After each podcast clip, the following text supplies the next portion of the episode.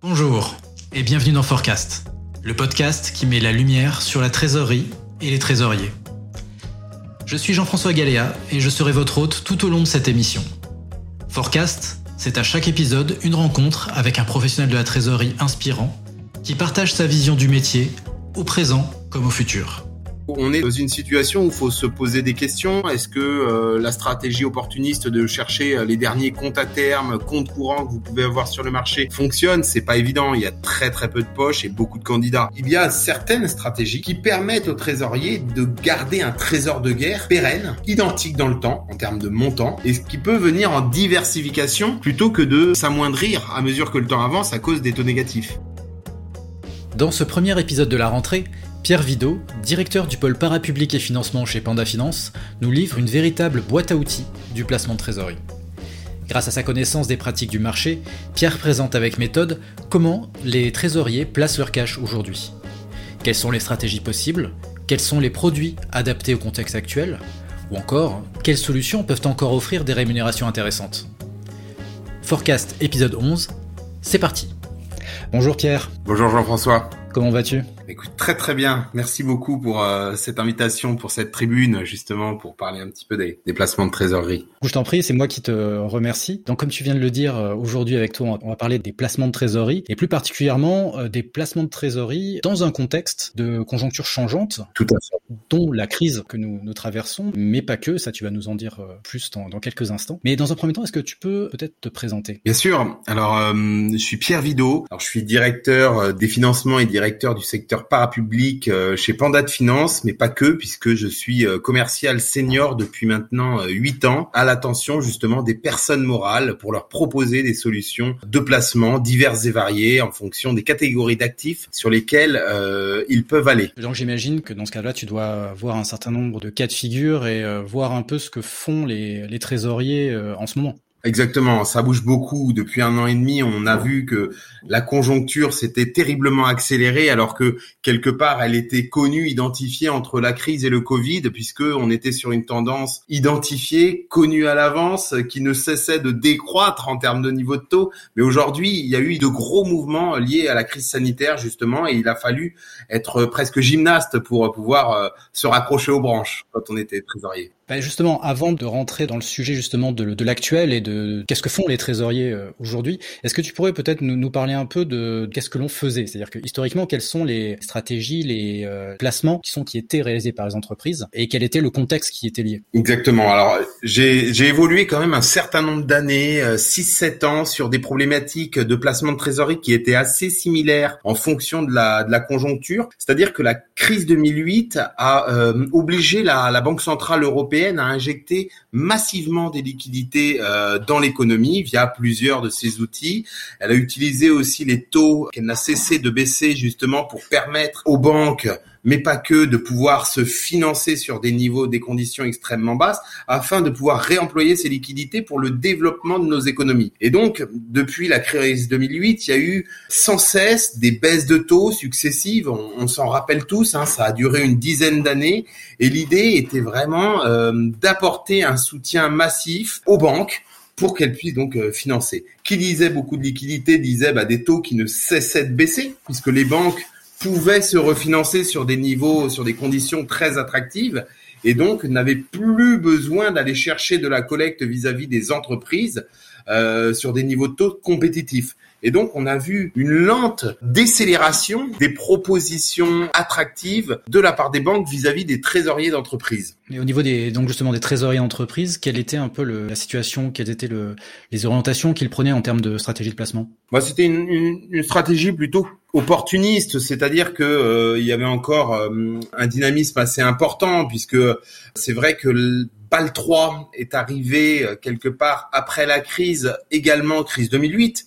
Euh, en demandant aux banques aussi de euh, d'assainir leur bilan. Donc un certain nombre de ratios ont été scrutés euh, par les banques, notamment le ratio LCR, qui visait en fait à permettre à la banque de euh, faire face à un choc de liquidité pendant un mois, une trentaine de jours. Et euh, le compte à terme est arrivé comme étant un produit parfait pour rebilanciariser, pour réassainir le bilan des banques. Et quelque part, il y a eu une proposition assez importante de la part de beaucoup de banques vis-à-vis euh, des entreprises pour collecter sous cette forme-là afin de d'améliorer justement euh, ces différents ratios et de, de bétonner un petit peu les différents bilans. Donc en fait, il y a une stratégie pendant cette période-là qui était très opportuniste de la part des trésoriers qui ont vu arriver sur le marché des produits de placement très vanille dont la rémunération était connue à l'avance, dont les pénalités si toutefois il y en avait étaient connues en avance, ce qui a permis d'améliorer vraiment les prévisionnels de trésorerie euh, pour tout ce qui est euh, placement d'entreprise. Aujourd'hui, cette évolution, toi, tu la constates toujours ou est-ce qu'il y a eu des inflexions? Donc là, tu nous parlais donc de la baisse des taux, tu nous parlais d'augmentation de la liquidité post 2008. Hein, on parle donc de la crise actuelle, mais la, crise précédente. Est-ce que aujourd'hui, on se situe dans une situation de continuité par rapport à ces éléments-là, ou est-ce qu'il y a euh, des inflexions? Tu veux bien, bien sûr parler de la, de la crise sanitaire, de la crise Covid. Oui, tout à fait. Il y a eu une accélération en fait de ces différents éléments. Donc sur les deux parties euh, qu'on évoquait, c'est vrai que la liquidité, eh bien, ben, c'est vrai que s'il y avait une injection de liquidité, c'était pour permettre à la croissance de euh, de se faire quelque part. Donc la, la, BCE injectait des liquidités pour permettre du développement. Les taux étaient en baisse parce que justement il y avait beaucoup de liquidités aussi sur ces économies. Eh bien, si tu veux, la crise sanitaire n'a fait qu'accélérer ces différents éléments. Aujourd'hui, on est plus sur un modèle d'excédent de liquidité, d'une surliquidité extrêmement importante de la part euh, des banques qui étaient déjà record avant euh, la crise sanitaire. Donc aujourd'hui, les choses se sont accélérées. En un an et demi, euh, on peut parler par exemple de 150 milliards d'encours nouveaux sur le premier confinement. Hein. On n'a pas pu dépenser notre argent. La politique budgétaire de l'État, notamment en France, a été extrêmement accommodante. Et donc quelque part, il y a eu une création monétaire. Ce qui fait qu'aujourd'hui, on a tous économisé un petit peu plus et les banques l'ont ressenti puisqu'elles ont vu des encours nouveaux sur les comptes courants, sur les livrets arriver. Elle était déjà full cash, elle l'est encore plus après la crise sanitaire. Et donc, par ricochet, la banque n'a absolument plus besoin de, se refinancer sur des conditions attractives. J'entends par là du zéro, hein, puisqu'elle est gavée de liquidités. Elle est dans un contexte aujourd'hui, c'est comment réemployer mes liquidités tout en gardant ou en espérant de la rentabilité. Et c'est ça qu'elle a aujourd'hui beaucoup de mal à faire, puisque la crise Covid, d'un autre côté, a apporté potentiellement un risque futur sur des créances douteuses en augmentation dans les bilans bancaires. Et donc aujourd'hui, elle limite aussi le, le réemploi de ces fonds euh, à usage ou de profils emprunteurs très qualitatifs ou alors sur des, des, projets très margés. Et donc des projets très peu margés et qui sont euh, avec un risque euh, certain, eh bien quelque part la banque réfléchit à deux fois, quand bien même elle est galivée de liquidité, à réemployer ses fonds pour financer la contrepartie. Et donc on est dans un monde quelque part où deux messages s'entrechoquent. Et le Covid n'a fait qu'accélérer en fait ce, cela. Aujourd'hui, pour te donner euh, et on est, j'ai une position privilégiée d'observateur puisque je travaille avec beaucoup de CAC 40, de, de sociétés du SBF 120. Euh, les offres de compte à terme de produits strictement bancaires, garantis en capital à tout moment, sont extrêmement rares sur ce marché. C'est un désert. Et ça, justement, c'est la, vision des banques. Mais du côté des trésoriers, de leurs besoins et de leur situation, dans quelle euh, configuration on se retrouve? Est-ce que aussi on est sur des niveaux de liquidité euh, records? Est-ce que les besoins en termes de financement ou de placement, est-ce qu'ils trouvent chaussures à leurs pieds? Euh, Est-ce que justement, à qui, où est l'attention? Si elle n'est pas au niveau des banques, qui quelque part focus plutôt sur la gestion de, de leur risque, qu'en est-il des trésoriers eux-mêmes? Alors, pour se financer, la banque aujourd'hui, l'action vraiment, notamment de la banque centrale, des banques centrales, fait qu'il y a beaucoup de liquidités euh, dans le marché. Donc, en fonction des différents canaux de refinancement que vous avez, les liquidités normalement sont présentes. On voit qu'il y a quand même une très belle reprise, des développements de projets très importants. Donc, au niveau du financement, c'est vrai qu'il y a beaucoup de liquidités et ça aide euh, justement les entreprises à aller chercher euh, du cash. Non, qu'est-ce qu'on fait quand on a du cash aujourd'hui justement? C'est très délicat parce que il n'y a plus d'offres. Et donc à mesure que vos placements antérieurs eh bien arrivent à échéance, ou alors que euh, vous euh, n'aviez pas optimisé votre structure de placement, eh bien euh, vous vous enfoncez sur des rémunérations négatives et donc vous perdez de l'argent tous les jours. Donc pour un trésorier, c'est très dur de comprendre aujourd'hui que le zéro n'est plus un absolu presque. Qu'aujourd'hui on est sur un benchmark économique qui est de moins 0,50, qui est le taux de dépôt de la BCE.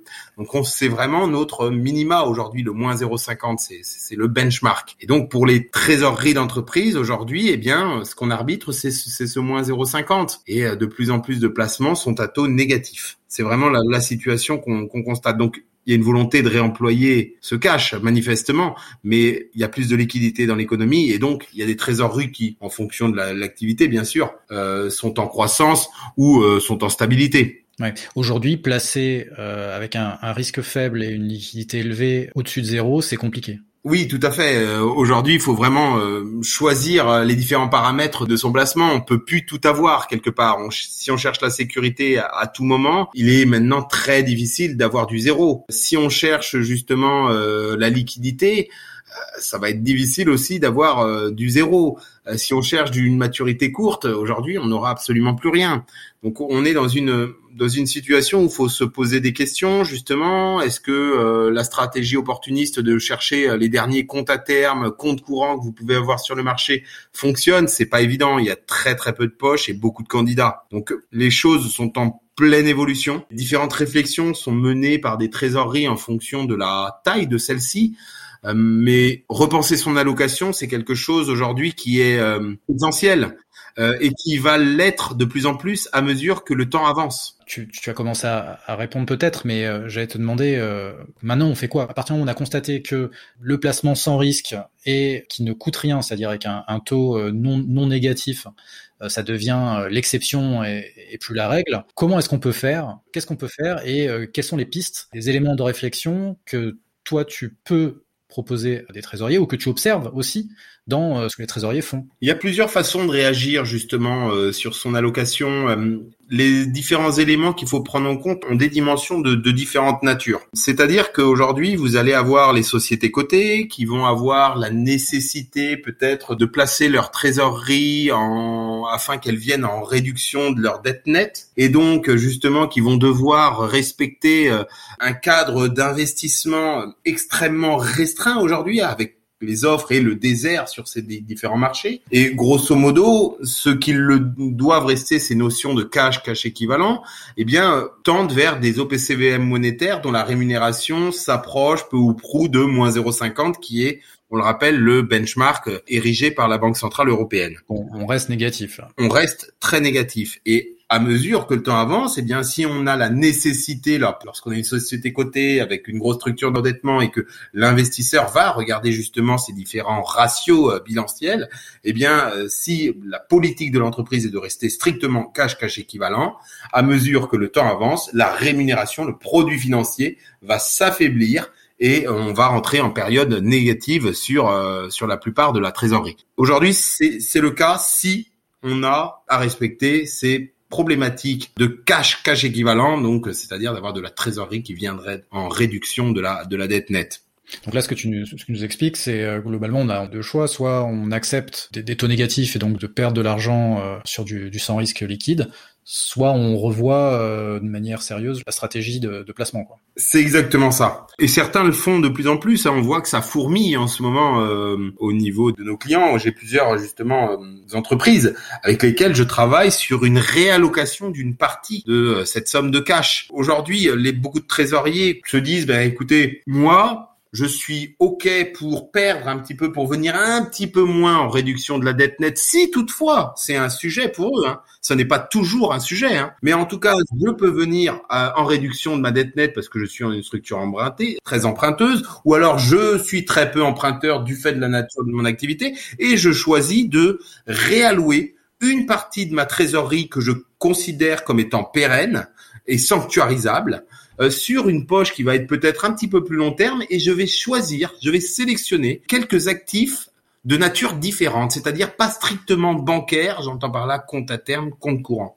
Je vais regarder du côté des solutions obligataires, je vais regarder plusieurs actifs qui peuvent être diversifiants pour ma trésorerie, toujours en veillant à diversifier, puisqu'on ne met pas tous ses œufs dans, le même panier, il faut diversifier les différentes catégories d'actifs dans lesquelles vous pouvez vous investir. Mais en tout cas, l'idée, c'est d'aller chercher un matelas pérenne, de le, définir, ce matelas, et de se pencher sur une allocation un petit peu plus diversifiante. Et aujourd'hui, j'ai plusieurs clients avec lesquels je travaille sur euh, ces différentes poches qui ont été décidées en conseil d'administration parce qu'ils considèrent, euh, certains euh, CAC 40, SBF 120, considèrent que le produit financier à maintenir versus le risque qui est considéré assez différemment d'une personne à une autre, hein, donc d'une entreprise à une autre, peut valoir le coup euh, par rapport aux problématiques de réduction de la dette nette au niveau des ratios. Là, on rentre dans des problématiques, en fait, ça impacte au-delà de la simple trésorerie, comme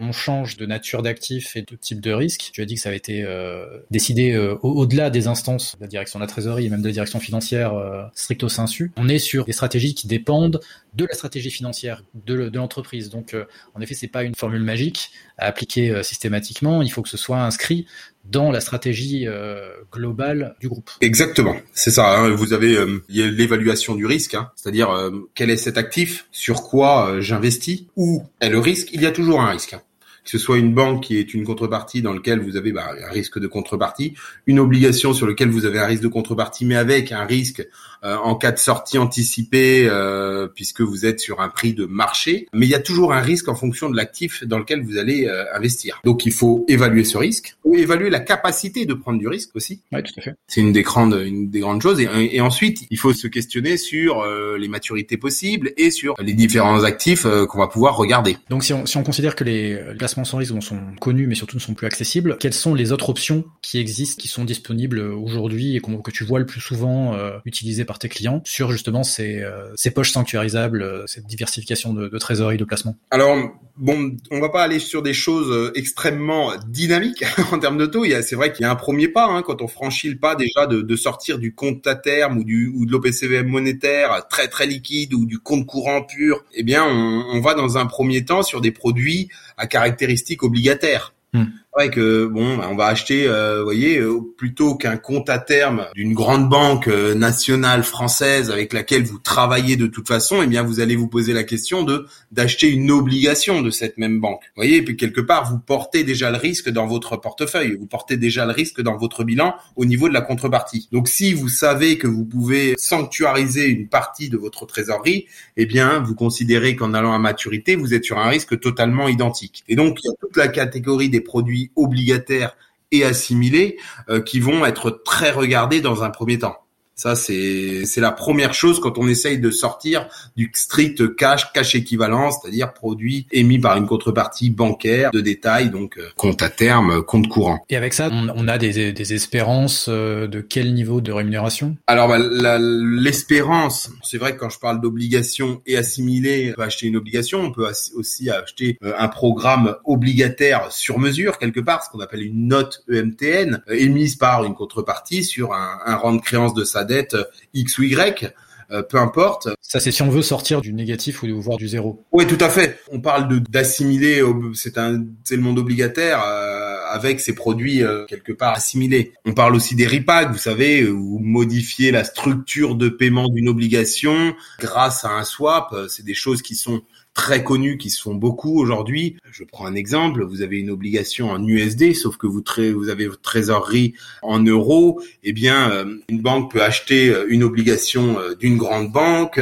swapper en euros, et vous vous rendez compte qu'à même maturité, vous avez un tout petit gain de rendement par rapport à l'obligation que vous auriez pu acheter en euros. C'est des choses qui peuvent se faire. Vous voyez, donc tout ça, c'est ce que j'appelle la catégorie obligataire et assimilée. Mmh. Au niveau des rendements attendus, bah, vous avez plusieurs caractéristiques, quelques paramètres qui rentrent en compte. C'est-à-dire qu'en fonction de la qualité de risque ou la qualité de crédit en fait de l'émetteur, eh bien vous, vous, allez avoir un niveau de rémunération qui sera plus ou moins élevé. C'est un, un, jeu de, de vase communicant en termes de risque. Plus vous allez aller chercher une maturité longue et plus vous aurez de rendement sur une même contrepartie. Plus votre rang de créance en fonction de la contrepartie euh, sera bas et plus il y aura de rémunération. Donc en fait, il faut savoir déjà sur quelle maturité on va, sur quelle qualité de signature on veut se positionner, typiquement. Et pour ça, bah, vous avez des agences de notation qui sont là justement pour identifier chacune des contreparties qui émettent des programmes obligataires. Et puis en plus, euh, les trésoriers ont la capacité d'avoir leur propre analyse, parfois en interne. Une fois qu'on a vu donc ces obligations et, produits assimilés, euh, quelles sont les autres options qu'on peut avoir? Et comment est-ce qu'ils se positionnent en termes de ratio euh, risque-rendement? Le rendement risque, c'est un, rendement risque de marché. Donc en fait, euh, une fois que vous acceptez le risque de pouvoir sortir euh, et de perdre du capital en cas de sortie imprévue avant le terme, mhm. eh bien dans ce cas-là, euh, là vous n'avez plus qu'une analyse, c'est-à-dire de vous dire, bah moi, est-ce que je considère que un triple B moins, je peux y aller puisque moi-même je suis triple B moins, donc je me positionner sur une obligation triple B moins, et eh bien ça ne fait pas gonfler le risque de mon bilan, et donc bah, quelque part, je vais considérer que jusqu'à triple B moins, eh bien, je peux y aller sans aucun problème. Je considère que ma trésorerie est sanctuarisable à 15 ans et donc bah, je vais aller chercher une, obligation d'un triple B- à 15 ans et je verrai bien le rendement euh, en fonction de toutes les obligations d'émetteurs triple B- à 15 ans. En fait, c'est le risque. C'est vrai qu'aujourd'hui, sur ces produits obligataires, on est plus sur une fois qu'on accepte le mark to market, une fois qu'on accepte de positionner euh, une partie de sa trésorerie sur un rendement qui va sortir du champ compte à terme, euh, compte courant, eh bien on peut avoir des rendements qui peuvent être bien boostés en fait. Hein. Alors attention, hein, la conjoncture n'est plus euh, ce qu'elle était avant crise 2008, donc on parle pas de rémunérations qui vont dépasser les 10% sur des qualités de signature intéressantes, hein, bien évidemment. Hein. Peut-être que je peux parler d'autres produits qu'on voit énormément. Oui, tout à fait, tout à fait. Eh bien, un autre produit que je vois beaucoup, beaucoup, puisque j'en fais, on en fait énormément depuis ce début d'année, puisque ça remplace un petit peu justement l'absence de produits bancaires sur ce sur le marché. Eh bien, ce sont les contrats de capitalisation. Mhm. Alors là, un contrat de capitalisation, euh, pour faire très très simple, c'est un peu un contrat d'assurance vie. En tout cas, un assureur va vous proposer un contrat mhm. dans lequel vous allez être le donneur d'ordre pour faire une allocation fonds euro. Fonds euro, c'est le l'actif général qui est géré par la compagnie d'assurance chez qui vous prenez votre contrat, qui est garanti en capital brut ou net en fonction de certains, et l'assureur dans le cadre de son contrat, assurance vie pour les particuliers, mais aussi contrats de capitalisation qui peuvent être proposés aux, aux entreprises, eh bien ces contrats de capitalisation, vous allez avoir l'assureur qui va vous dire, je, écoutez, je peux vous proposer dans le cadre de ce contrat un certain pourcentage une certaine allocation d'accès à mon fonds euro. L'autre allocation, par exemple, je vous propose 70% sur mon fonds euro et vous devrez faire 30% d'unité de compte. L'unité de compte, c'est un espèce de cadre vide toujours inclus dans ce contrat de capitalisation dans lequel vous pouvez mettre différents actifs. Vous pourriez très bien mettre un fonds obligataire. Vous pourriez très bien mettre une obligation en direct. Mettre un produit structuré ayant un sous-jacent action. Peu importe. L'unité de compte, vous pouvez référencer beaucoup de choses. Mais l'idée est d'avoir accès aux fonds euros. Beaucoup, en tout cas, partant du postulat d'un trésorier d'entreprise qui a une volonté, c'est liquidité, garantie en capital au maximum et visibilité en fait sur mes encours futurs. Hmm. Et donc partant de là, prendre un minimum de risque, c'est aller chercher des rendements assurantiels sur ce fonds euro en ayant une petite partie un petit peu plus diversifiée qui n'aura pas forcément toutes les caractéristiques souhaitées au niveau de la garantie en capital, en cours de vie notamment. Et néanmoins, le package peut vous permettre d'aller chercher des rendements supérieur à zéro en prenant un minimum de risque. Donc pour un trésorier dont l'objectif est de juste sortir du taux négatif, pas forcément de, réaliser des rendements très importants, entre les, les, deux là dont tu viens de parler, euh, le contrat de capitalisation et les obligations euh, et autres assimilées, comment le choix pourrait se faire? C'est-à-dire que est-ce que c'est on peut trouver des solutions équivalentes? Ou est-ce qu'il y en a des deux qui a des avantages en termes de, de sécurité ou, euh, ou autres qui peuvent être plus intéressants? Eh bien, l'avantage du contrat de capitalisation, c'est que vous pourriez potentiellement mettre ce que vous voulez en unité de compte et vous avez, euh, grâce à ça, accès justement au, fonds euro, à l'actif général garanti en capital brut ou net d'une contrepartie euh, compagnie d'assurance. Et donc euh, l'accès à ce fonds euro est très très intéressant hmm. pour les trésoriers d'entreprise, surtout qu'aujourd'hui les assureurs vous donnent une liquidité, c'est-à-dire une capacité de récupérer vos fonds, parfois avec des pénalités hein, bien sûr, mais une capacité de récupérer vos fonds souvent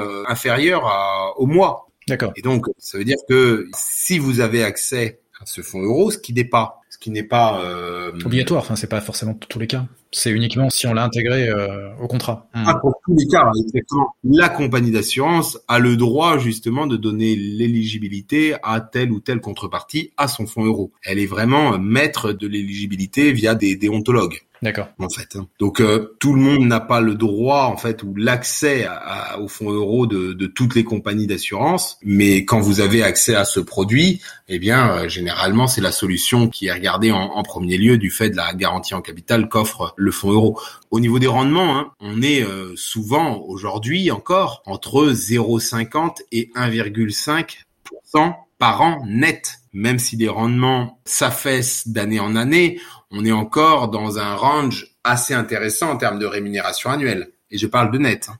Donc maintenant qu'on a vu les obligations et les contrats de capitalisation, hein, qui sont euh, le type de placement le moins risqué au-delà des placements euh, à taux négatif possibles pour les trésoreries, euh, quelles sont les autres options? Des options peut-être, alors peut-être un petit peu plus risquées certes, mais quelles sont les autres options que le trésorier a? Deux options. Euh, encore une fois, je me pose en témoin et donc on voit, on voit deux catégories d'actifs qui sont très regardées, qui se font beaucoup. Un, l'immobilier, les SCPI et toutes les solutions immobilières proches de cette pierre papier en fait. La SCPI, qu'est-ce que c'est? C'est un fonds immobilier, 100% d'actifs immobiliers du bâti derrière mutualisation, tout le monde, tous les investisseurs dans une SCPI permettent aux gérants de cette SCPI d'acheter des immeubles et de les louer. En fonction du risque que vous pensez être sur l'immobilier, ça peut vous apporter des rendements assez pérennes dans le temps. En tout cas, euh, les rendements euh, se tiennent depuis euh, depuis des années et des années entre 4 et 5% net par an. Vous, vous avez plusieurs thématiques, le bureau, la santé, les locaux commerciaux. Euh, vous avez aussi plusieurs localisations géographiques. C'est très très Paris intramuros. Hein. À Paris intramuros, l'asymétrie de l'offre et de la demande permet quand même d'avoir une régularité des rendements et donc quelque part une certaine certitude de toucher son loyer et donc son rendement à la fin du mois. Donc ça, c'est tout ce qui est immobilier, les SCPI. Et là, le risque qu'a le, placement, c'est le risque sectoriel Exactement. de la SCPI qui est, comme tu le disais, euh, thématique. Quoi. On est sur des types d'immobilier bien définis. Exactement. D'accord. Donc là, pour le coup, le, risque est mesurable quelque part parce qu'on est sur des marchés connus. Exactement. Vous savez, normalement, dans une SCPI, les immeubles desquels vous aurez une part. D'accord. C'est clair. Autre partie, c'est toute la catégorie des autocalls, des produits structurés ayant des sous-jacents actions. Alors vous pouvez prendre euh, un sous-jacent qui serait une action comme Total ou alors comme euh, le CAC 40. Vous le constatez à l'origine, c'est-à-dire aujourd'hui, le CAC 40 est à que je me trompe pas, euh, 6400 points. Bon, c'est pas le, le, vrai chiffre, mais imaginons aujourd'hui on bloque 6400 points. Vous regardez dans un an le CAC 40, vous constatez qu'il est à 6450 points. Eh bien, vous touchez peut-être un coupon de 4%. Et votre produit, rappelle, vous récupérez 100% de votre capital plus 4%. La possibilité que vous perdiez du capital, c'est que le CAC 40 parce que vous avez défini une maturité à 10 ans, que jamais, tous les ans, à chacune des constatations, il ne soit au-dessus du 6400, on est au plus haut pour les 10 prochaines années, et que dans 10 ans, il ait même perdu 50% de sa valeur, donc 3200 ce serait un scénario. 50% de sa valeur. C'est possible. C'est possible dans le monde des actions. Tout est possible. Tout est possible. Mais néanmoins, là, on parle de produits plus risqués. Vous pouvez modifier la barrière de risque en capital à maturité. Là, on parlait de 50%. Vous pouvez la mettre à 40, à 60. C'est vous qui ajustez, qui calibrez. Voilà. L'idée, c'est de définir des options et des niveaux de risque que l'on souhaite avoir par rapport à des placements risqués sur les marchés actions. Exactement. Il y a une vraie conviction qui rentre en jeu. Il y a vraiment des produits qui sont totalement sur mesure. Hmm est fait pour l'entreprise en question en fonction de sa conviction.